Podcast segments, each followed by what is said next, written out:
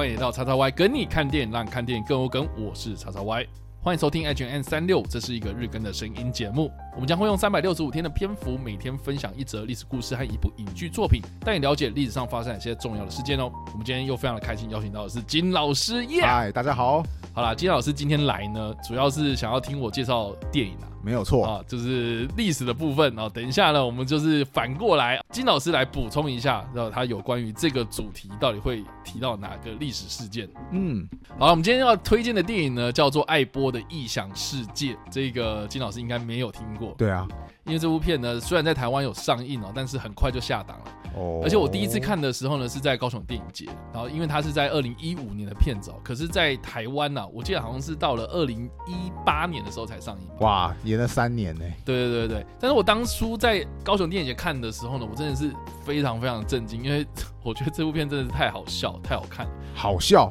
对，因为他的故事我觉得还蛮有趣的，它是建立在一八七零年代普法战争的前戏哦。如果如果哦，如果法国皇帝拿破仑三世他没有跟德国，也就是当时的普鲁士宣战的话，那就是普法战争不会爆发嘛。对，那普法战争没有爆发的话，那很多的这些可能因应。战争而诞生的科技就不会发展，所以人类呢就一直停留在蒸汽的时代。哦，然后呢，所以人类一直停留在蒸汽时代的时候呢，那什么事情就不会发明了嘛？我们人类就不会用石油了嘛？所以石油就不会来临了。然后工业革命就停留在这个阶段了，这样子。所以在这样子一个假设的前提之下呢，当时的拿破仑，也就是波拿巴家族的王朝呢，就得以保留了。哇，对，所以就一直延续到我们这一个电影的时代背景。那我觉得这个电影它他也是透过这样的一个时代背景来描述的，就有关于这个样子的一个大前提。多年之后呢，有很多的知名科学家被绑架，包括爱因斯坦啊、费米啊等等这些人神秘的消失了。这样，那这个故事的女主角呢，她的爸妈呢也是科学家，然后她的爸妈呢也是被不知名人士给。绑架失踪了这样子，所以他就是要利用一些啊、呃、这个神奇的科技啊，就是带有非常幻想的这种蒸汽朋克的东西，然后去找到自己的父母这样。哇塞，好脑洞大开的设定，我觉得很酷。然后因为这部片它里面有讲到很多这种阴谋论东西啊，比如说我们有一些阴谋论者其实认为说呢是有蜥蜴人在统治全世界。啊、你知道蜥蜴人的阴谋论吗？啊，我知道，比如说扎克伯格他其实那个眼睛不是哎对那个。直直的闭，他是横着会闭起来。对对对，还有还有那个啊，英国女王啊，啊就是说英国女王也是蜥蜴人吗？啊？有人说什么英国女王为什么笑起来就是很诡异，然后或者是在那种某种情况之下呢，你仔细放大她的瞳孔，你可以看到她的瞳孔其实是横着闭的这样子。然后或是呢，你只要看到英国女王出席呢，不管是大热天还是冬天啊，她一定穿长袖，那是因为呢，她要把自己的那个鳞片给盖的很好。天哪，这种话也讲得出来？对，然后他不是都会诶出席的时候。都戴手套，然后就是说有那个媒体捕捉到他把这手套脱下来之际呢，好像隐隐约约哦有那个鳞片在，有爪子是不是？他不是指甲，他是爪子。对对对对对，总之啊，就是说呢，这部片它里面也有提到了有关于这个蜥蜴人的。哇塞，这很强哎！天哪，对，所以我我觉得他也是用了很多那种科学幻想啊，加上一些阴谋论的东西哦，把这个电影给呈现出来，我觉得很酷这样。所以因为没有打普法战争，这个世界上就充满着蜥蜴人嘛。他的前提是说啦，当时。这个在打普法战争之前呢，为什么法国人这么信心满满？是因为呢，当时的拿破仑三世他有投资了一个在做生物科技的一个科学家。哇，这个生物科技的这个科学家呢，他是打算用某种药剂来发展超级士兵这样。法国队长之类？对，法国队长等等这样。然后当时呢，他这个实验的对象就是蜥蜴这样。什么东西啊？哇塞！对，然后我觉得也更有趣就是呢，啊，他。就是在描述说，一开始啊，这个也不算暴雷，因为预告片里面有讲，嗯，就是说呢，当时的这个拿破仑三世就是苦于，因为一直在逼迫这个科学家要研究这样的一个药剂哦，所以这个科学家好像又研究不出来什么东西，所以就发生一些争执，结果呢，拿破仑三世就在争执的过程之中，然后引爆了这个 实验室爆炸，这样，所以才因为这个样子才不会有普法战争爆发这样，哦，对对，就是因为拿破仑三世在。战争之前啊，要宣战之前呢，就先挂掉了，对，先懊斗了这样。所以总之啊，哈，这部片我觉得很很有幻想啊。它因为它的前提就是说，普法战争如果没有发生的话，这个世界会变成怎么样嘛？所以言下之意就是说呢，其实普法战争对于欧洲史也好，或是对人类的科技发展史也好，或是对于近代也好，我觉得其实都扮演着非常重要的角色。嗯，这边来解释一下，刚刚有提到普法战争嘛，就是普鲁士跟法国之间的纷争嘛，其实。就这么说吧，如果普法战争没有爆发的话，今天世界上就会少掉一个国家，就是今天在欧洲当中非常重要的德国。德国的前身是普鲁士。嗯，那当时呃这么说吧。其实，在那个拿破仑三世的祖先拿破仑一世横扫整个欧洲大陆的时候，德语区的人就想说啊，我们之所以就是会会被那个拿破仑击败，就是因为我们不够团结啊。因为我们在欧洲中世纪以来，我们什么神圣罗马帝国，我们那个土地其实都被分裂的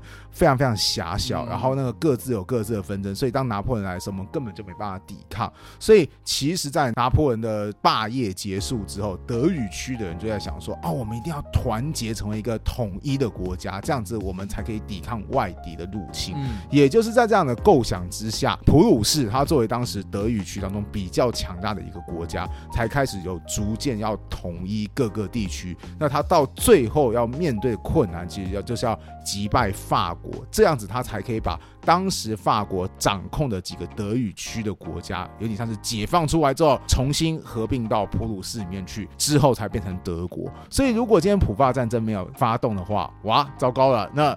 这世界上就没有德国了，我们就只知道有一个国家叫做普鲁士了。那这个就应该也要问一个问题，就是说呢，嗯、请问一下，现在的历史课本上面还有讲到俾斯麦这个人吗？哦。好险，他还在，哦，还在是不是？对对对对，因为毕竟我们刚刚所提到的这些历史故事呢，它其实有一个最大最大的契机，就是威廉一世跟他的这个所谓有铁血宰相之称的俾斯麦，嗯，这两个人呢，他们有了这个统一德国的一个概念出现了，所以他先后就是发动了像是对奥地利的普奥战争啊，或是对丹麦哦发动的普丹战争等等，就是击败了丹麦跟奥地利这两个地方，而且呢，也在这个西班牙的这个王位的继承上面呢，去跟法国、哦、有点挑拨离间的感觉，是，所以就是造成了这个普鲁士跟法两地的人民呢之间的一个紧张关系。那当时的这个法国的法皇啊，也就是拿破仑三世，他在一八七零年的七月十九号呢，就因为越来越紧张的关系哦，然后就是对德宣战，所以才让这个普法战争爆发这样。嗯，那我觉得也蛮有趣的，就是说呢，其实一开始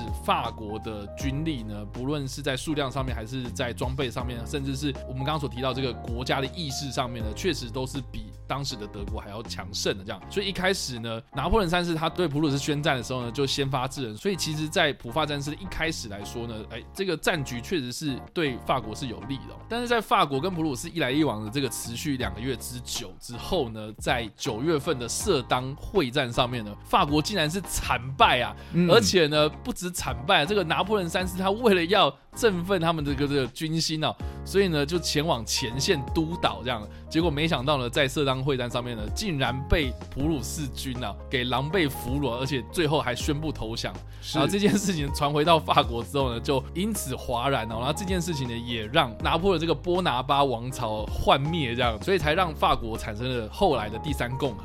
对对对，所以刚刚电影有提到，就是拿破仑三世由于突然挂掉，反而让法国一直延续了拿破仑王朝。我觉得这个设定是真的有有可能的嘛？是，对，啊，有可能，因为当时就就如你刚刚所说。为了要振奋军心，所以当时那个拿破仑三世亲自率领军队督导，结果没想到被俘虏，这反而就动摇了他的王朝的基础。所以后来就是法国当时就想说啊，这样国国皇帝被俘虏之后怎么样？我们要继续坚持来作战啊，所以才会出现就是新的共和政府。顺带一提啊，甚至当时巴黎有一些市民哈，或是有一些思想家都觉得说啊，那我们干脆来实验一个就是新的生活模式，好叫巴黎公。社，简单来讲，就是一个很粗暴的来说的话，就是一个蛮共产主义的一种生活方式。所以可以看得出来，就是当拿破仑三世他被俘之后，其实整个法国已经是一团乱的。有那种就是拥护拿破仑的，有那种就是我们要重新回到没有国王的共和制度，甚至已经有走到很前卫的共产主义生活方式都已经出现了。所以，如果今天真的没有爆发一个普法战争的话，说不定拿破仑王朝真的有机会一直不断的延续下去。然后我们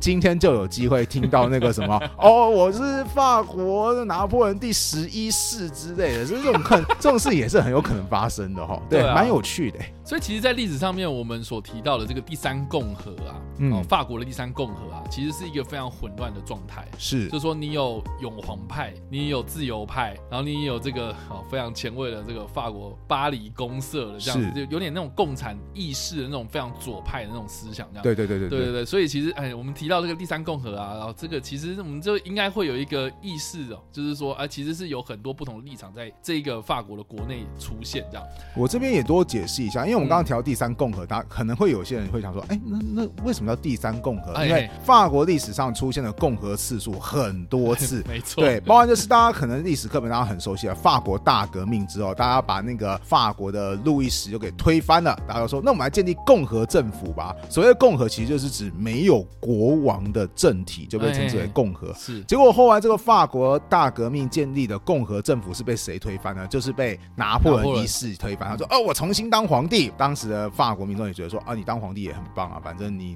你做事情很有能力啊，所以第一共和就这么结束了。那第二共和是后来法国维持一段时间的王权之后，法国民众当时遇到了经济危机，觉得说，哎，你们这些王权政府又没办法解决我们的问题，所以又把国王政府推翻之后，就建立所谓的第二共和，就是我们又不要国王了，对，我们来选总统吧。那当时他们选到的总统是谁呢？叫做路易拿破仑，也就是拿破仑的侄子。结果这个路易拿破仑没想到在当完总统。之后就跟大家讲说，哎，你们有没有觉得我很棒？那不然你们选我当皇帝好了。然后民众就觉得说，哎，不错啊，你的你的前辈拿破仑一世，你看多么的振奋人心啊，带领我们法国横扫整个欧洲。然后你是啊，你作为他的侄子，哎，那我就听了拿破仑这个字就觉得很开心，所以大家就后来就选举他成为了新的皇帝。第二共和又又这么的结束了，因为又有皇帝出现啊。而这个皇帝就是我们刚刚一再提到拿破仑三世。所以后来拿破仑三世在普法战争他倒。倒台之后，法国又成立了一个新的共和，真的是一个非常喜欢的玩颠覆政体的一个国家。对，所以法国出现第三次的共和了，所以我们就要叫它第三共和。是啊，那再多提一点啊，那第三共和最后是怎么结束的呢？嗯、是因为二战啊，就是那个纳粹德国呢攻陷了这个法国之后呢，就把法国给并吞了嘛。对，那法国的北边就是德占法国，那在法国的南边呢，就是所谓的维奇政府，那算是在纳粹底下的一个。傀儡政权这样，那二战结束之后呢，就建立了所谓的第四共和。是，那我们现在的法国呢，其实是第五共和。对，对，它它是因为呢，这个在二战之后呢，成立了第四共和之后呢，改制由这个戴高乐总统哦，在一九五八年的时候呢，建立了这个法国第五共和，然后直到现在这样。是，所以说不定哪天他不开心，又可以玩个第六啊、第七、第八，对，会有这种东西吗？超级赛亚人都可以变好几代啊！那个那个法国法国出现多一点共和也不会怎么样。好，那不管怎么样了，我们回到我们今天这件事情，就是普法战争嘛。所以一周说，其实普法战争它也造就了这个所谓的第三共和的诞生。是啊，就法国人来说的话，就是在政权上面有一个非常重大的转变。对，那就德国来说呢，当时的这个普鲁士的皇帝啊，威廉一世呢，他就选在凡尔赛宫的近厅呢登基，说我们今天宣告德意志帝国建立啊。他就当自己是所谓的德皇，那大家也都知道说嘛，如果你是一个法国人然后，看到一个 德国人在我们自己家里面哦，凡尔赛宫又是我们以前的这种皇宫啊，登基啊，是是奇耻大辱啊，没有错。所以这件事情其实也是引发了后续，就是法国跟德国两国之间的这个仇恨啊，啊，这也是为什么在一战结束之后呢，法国为什么他要故意拉一台火车，然后叫这些哦这个战败的德国来跟我们谈和啊，然后而且。也是在你们这个德国的境内跟我谈和这样子，所以这是有一种历史渊源在。然后这个也是为什么在一战之后，然后有很多很多的那种仇恨主义啊，他们就是希望说把很多的那种战争的责任，然后压在德国身上。我觉得也是普法战争它的这个间接的影响。就是说就历史的仇恨上面来看的话，其实可以回溯到这一件事情。是刚刚前面有提到，就是说啊，因为那个普法战争没有打起来，所以有一些军事科技啊，当时就没有机会可以实施或是投入嘛？我多提一下，当时最有名的军事科技是什么？其实前面有提到，法军他人数比较多嘛，嘛，照道理讲，他应该是比较占上风啊。是是是是即便是后来就是拿破仑三世，他在色当战役当中，他的人数也都是比普鲁士的军队都还要来更多啊。他为什么会打输呢？其实一个很重要的原因是因为当时普鲁士这边他们使用的就是诺贝尔，就是我们现在很熟悉科学家有成立委员会，然后每年都会发奖金的那位诺贝尔，他所研发的无烟火药。简单来讲，就是无烟火药它的威力其实比传统的火药都还要来得更强大，而且还有一个更大的好处就是传统的火药为什么诺贝尔他发明的火药特别要强调叫无烟火药，就是他开枪之后它不会有烟雾。那传统火药在开枪的时候其实会是唰。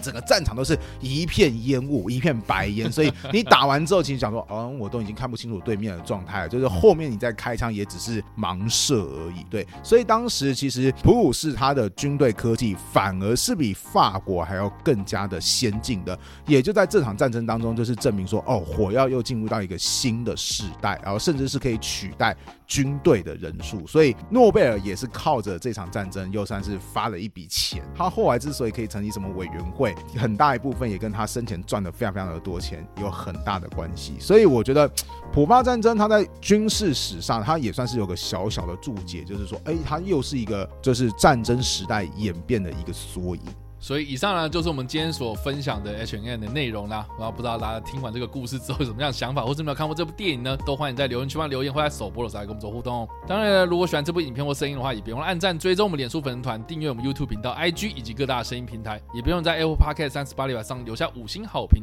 并且利用各大的社群平台推荐和分享我们的节目，让更多人加入我们的讨论哦。以上呢，就是我们今天的 H N N 365，希望你们会喜欢。我们下次再见，拜拜。